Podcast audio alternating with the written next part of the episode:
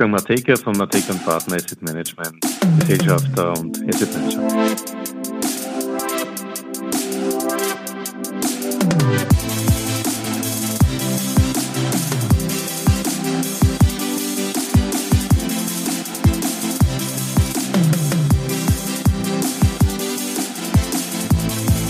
Ja, herzlich willkommen wieder zu Triple M Mateikas Market Memos donnerstags auf Audio CD.at. Heute macht sich Wolfgang Mateika Gedanken über die zurückkehrende Volatilität, die uns wohl ein spannendes Schlussquartal an den Börsen bescheren wird. Volatilität schaut um die Ecke. Lange Zeit war es still um den Risikofaktor an den Kapitalmärkten, die Volatilität. Außerhalb jeder historischen Norm lag das Schwankungsbarometer für Aktien weit unter dem Durchschnitt bei zuletzt 14,7 Prozent in Euroland, 16,3 in Deutschland und sogar 12,8 Prozent in den USA. Der langjährige Median steht bei all diesen Märkten etwa bei 21 Prozent und das relativ stabil über Jahrzehnte. Doch nun ist etwas geschehen, das den Wake-up-Call auslöste. Die Volatilität ist im September deutlich und sprunghaft angestiegen. Irgendetwas hat diese Nervosität ausgelöst. Man braucht nicht weit zu suchen. Es waren wieder mal die Notenbanken, die den Startschuss gegeben hatten. Die Fed signalisierte zumindest kurzfristige Pause. Die EZB hatte davor schon das Handtuch geworfen und vorerst ein Ende weiterer Zinserhöhungen. Zwar nicht direkt ausgesprochen, es aber auf direkte Anfrage auch nicht bis, bis dato üblich verneint. Nachdem die Inflation aber weiter außerhalb des 2%-Korridors bleibt und das dank wieder steigender Ölpreise wohl für länger, ist auch die Fantasie bezüglich baldiger Zinssenkungen in Rauch aufgegangen.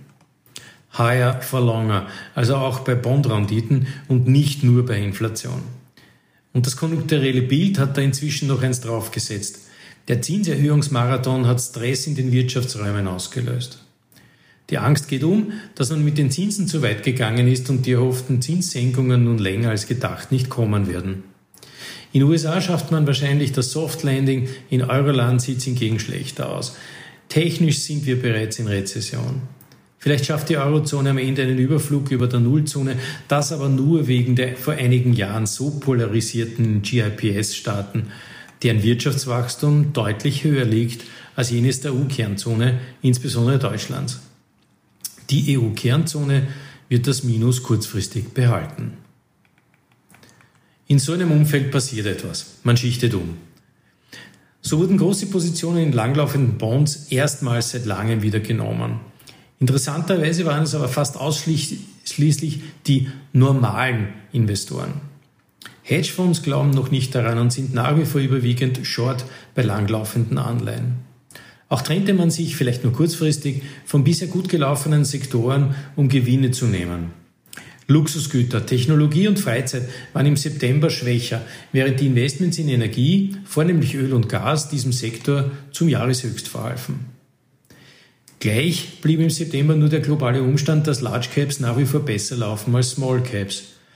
Trotzdem Small Caps um keinen Deut schlechtere Ergebnisse, teilweise sogar bessere ablieferten, liegen sie in den USA auf 23 Jahre All-Time Tief gegenüber ihren großen Brüdern und in Europa sieht es nicht viel anders aus. Hier war die Diskrepanz noch nie so groß. Das Potenzial im Aufholprozess ist naturgemäß riesig, allein schon historisch bedingt, weil Small Caps zumeist besser performten als die Big Ones. Aber auf den Start dieses Erkenntnisgewinns warten die Märkte nun schon über ein Jahr. Wahrscheinlich werden es wieder einmal MOD-Transaktionen sein, Beteiligungsinvestments, Übernahmen oder die Listings, die den Startschuss zur Besinnung hier geben. Das wäre dann wohl positive Volatilität, die daraus entstehen würde. Das letzte Quartal dieses Jahres wird wohl spannend sein. Historisch verbrämte Statistiker werden sagen, es wird ein gutes, weil die meisten Jahre davor von guter Performance berichteten. Skeptiker werden wahrscheinlich die konjunkturelle Situation im Auge haben und zuerst eine Reflexion dieser Entwicklung in den Märkten erwarten. Marktteilnehmer könnten dabei aber auch bemerken, dass die Märkte und einzelne Sektoren mittlerweile so billig sind, dass ein Konjunkturrückgang mehrfach eingepreist zu sein scheint, was einen solchen wieder zur Investmentgelegenheit erheben müsste.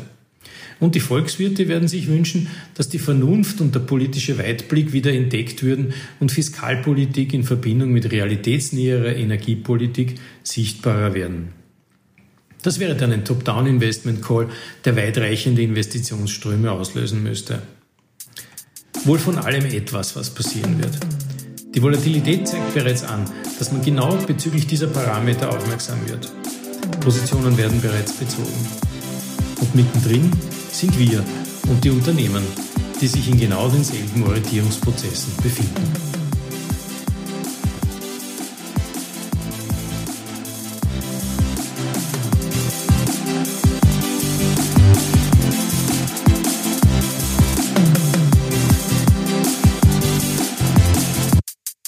Wolfgang Mateka von Mateka Partner Asset Management, Gesellschafter und Asset Manager.